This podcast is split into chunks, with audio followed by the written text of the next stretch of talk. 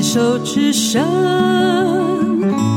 ，Can cheers，牵手之声，Can cheers。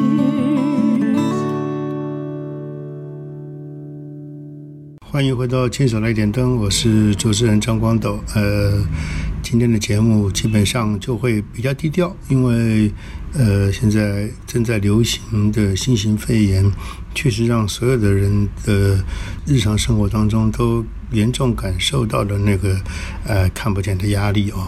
所以，因为这个无常来得太呃汹涌。呃，很多人就会担心受怕，怕自己在一夕之间被感染，然后这个肺炎一得了以后，还真的呃，很多年纪大的人就走了啊。人早晚要走，可是怎么个走法？我想对于人来说，对于每一个人来说，都是大家所在意的事情啊。所以同样的，我们这个年刚刚过，这个大家都说这个年很凶险，因为。呃，才过年期间就发生了这么多呃让他惊天动地的事情啊！不过在年前就我们的周边就很多的呃，应该是有些朋友乃至于朋友的家人都陆陆续续离我们而去，所以大家这个年。呃，对我来说也是印象非常强烈，因为这个无常真的是来的太，真的是太凶险啊！所以在这段文字里面，呃，因为会想的事情比较多，所以就会呃怀念的人也比较多，尤其是一些远去的人，所以呃不一就一些好朋友、一些家人离开我们了啊！所以我前不久我也刚刚有一篇文字，我也在怀念。呃，你我可能都记得的一个人，一个人，他是呃漫画家，他也是个著名著名的主持人，他叫赵宁。他曾经这个主持综艺节目，呃，这个好像说叫《非诚男女》还叫什么啊？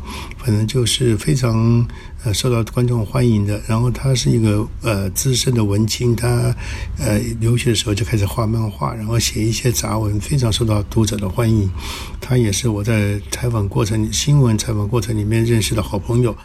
然后偶然之间，这个跟因为跟他的弟弟这个呃见到面了，所以聊到了他，所以也特别的想到说，哦，真的生命它的无常，我们真的是无从无从去揣测，无从去这个预呃，应该说是预防吧，啊，呃，所以我们身边的很多的亲友，就一夕之间就不见了，呃。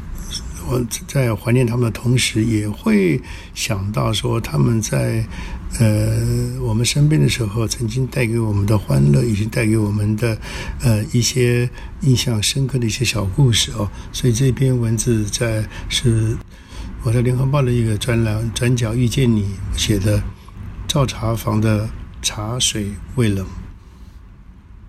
初次在华氏走廊遇见赵茶房赵宁，他刚自美国回台。早在报章上看过他的漫画，读过他的打油诗与散文，觉着这个人挺逗，老是以幽默自己来彰显他人，还取了赵茶房做笔名，显然有趣。等到遇见了本人，发现他有点害羞，甚至木讷，然后才逐渐透视出他的本质应该是调皮捣蛋、热情冲动。只不过后天的家庭教育将他塑造出世间知书达理、温文儒雅的典型样貌罢了。华视节目部顾问的职务对于赵宁来说有点太闲，每每我我晃进他的小小办公室，都发现他似乎无聊的慌。于是向他开口，是否帮我报服务的报社的几个专栏画几张插画，他立马答应，而且火速交稿。画得有趣又活泼，自此与他开始走近，这才发现，在他周遭的朋友特质都有点相像。譬如，也是自美国回国的主持人高信谈，肚里有货，出口有料，固然没有错，但都是属于闷骚型，喜欢被看见，却绝不自动缴械。自行拉开衬衫，让你直接看见他内心错综绵密的凹凸肌理。最开怀的时候，莫过于赵茶房又邀约我们到龙江街的赵府做客。他家的老传令老梁烧了一手好菜不说，葱油饼、锅贴等面食一旦入口，真的恨不得将十根手指头都变成大拇指。棒棒棒！一下举起十根拇指，才足以形容口舌之间尝到绝世美味的兴奋与激动。老梁一生奉献给国家，不但回不了老家，就连失联的妻子、孩子都老死再见不得。依照世俗的眼光来看，老梁是赵宁父亲的下属，但是赵宁对老梁的态度没有丝毫小少爷的倨傲蛮横。相反的，有任何要求都是以晚辈对长辈的口吻应对。由此看来，赵家的家教果然不是一般。赵宁平日总是循规蹈矩、斯文压抑，不过赵茶房的茶杯一旦换上酒杯，干上几杯泡了姜丝的绍兴酒后，忧国忧民、感时伤怀的他就是真情流露。泪水盈盈的赵九宝，肯定会让围满一桌的酒友食客也跟着主人一同扬起脸上那副僵化到可厌的面具，回归到自信本怀、真实骨髓。动不动就往有老梁住房的赵公馆跑，总是太不懂得人情世故。我们当然会不断的转移阵地，什么蜀渝馆、长风万里楼、左家饺子店。然后就挤进一辆破车，直上烧帽山上的土鸡城。那一阵，几位新闻界的同行，如陈国珍、屈正鹏、谭笑虎，虽然在采访工作上各凭本事，互不相让，私下倒是意气相投。就算吃饱了、喝懵了，也绝不会由沙帽山杀到万丈红尘的酒廊去沾染胭脂。相反的。我们带上吉他，跟着文化学院毕业的那两个爱唱歌的文青，回到他们当年把妹的私密景点，面对着山下灯火灿然的迷离世界，开始唱起流当时流行的西洋歌曲以及国语老歌，如《Donna Donna》《Five Hundred Miles》相思河畔，我有一段情。本来我还担心。少年高兴谈会觉得太过阳春白雪，缺乏香粉增色而吵着下山。没想到他们唱的更是柔肠寸断，尤其赵宁总是红着眼眶，仿佛我们我们还不算太难听的歌声，掏引出许多藏在他内心拐角处的某些封存旧梦，忽然在阳明山的和风月色里摇曳现前了。生长在那个勿忘国仇家恨的年代里，人的单纯就是把自己的出路铺好，把对家人的交代与融入置于先端。至于是否能够真的反攻大陆，大家的心里都有底，只是不说出口罢了。一般知识分子大学毕业就出国留学，留在国外的很多，返国就一职的还算少数。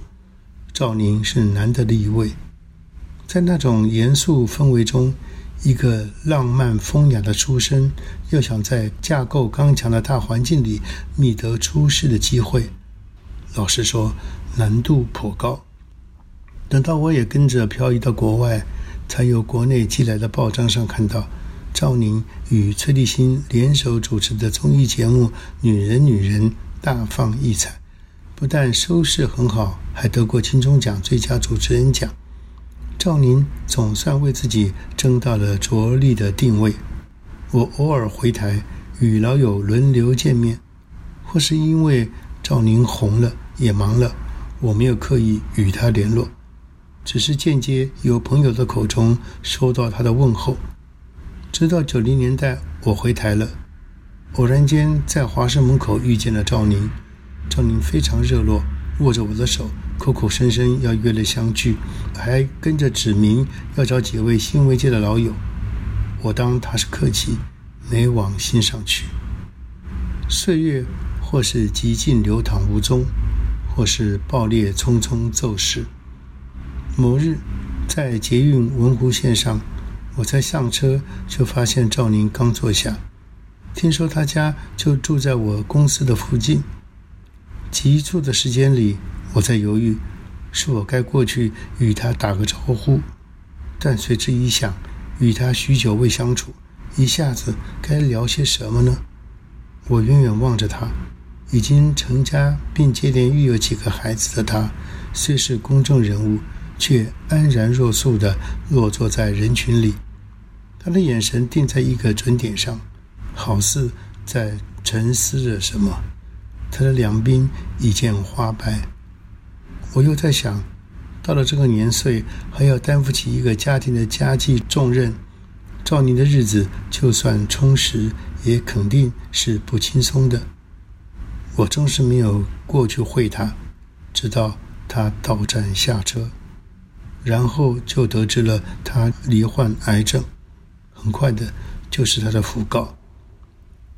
得知赵宁走后，我很想在点灯节目中为赵宁做一集怀念专辑。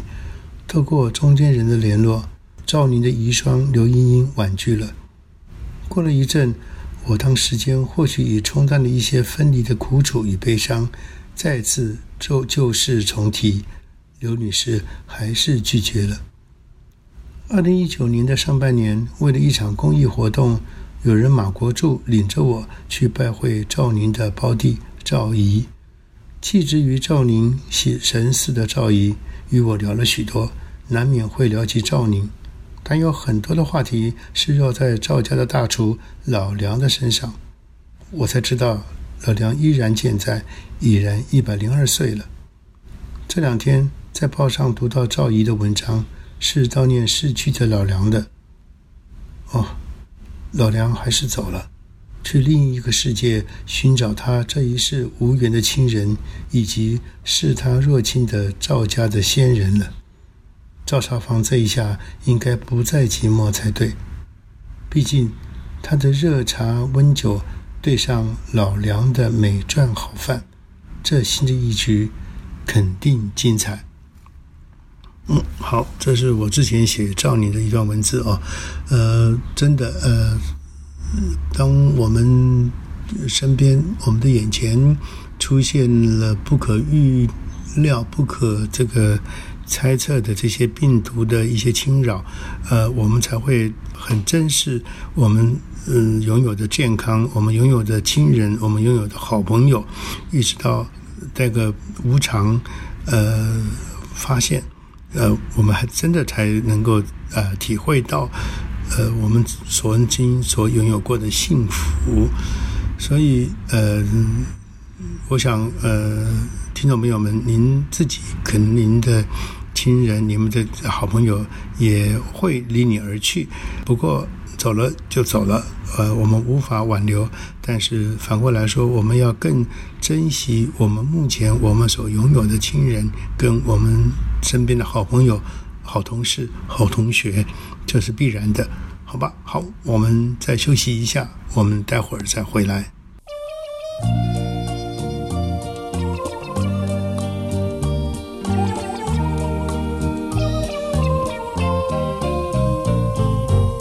自从相思河畔见了你，就像那春风吹进心窝诉你，不要把我忘记。自从相思河畔别了你，无限的痛苦埋在心窝里。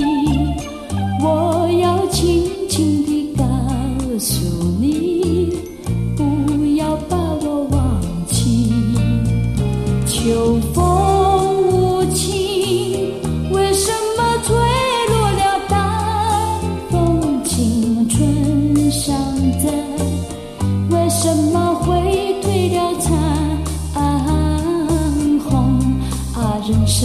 是梦。自从相思河畔别了你，无限的痛苦埋在心窝。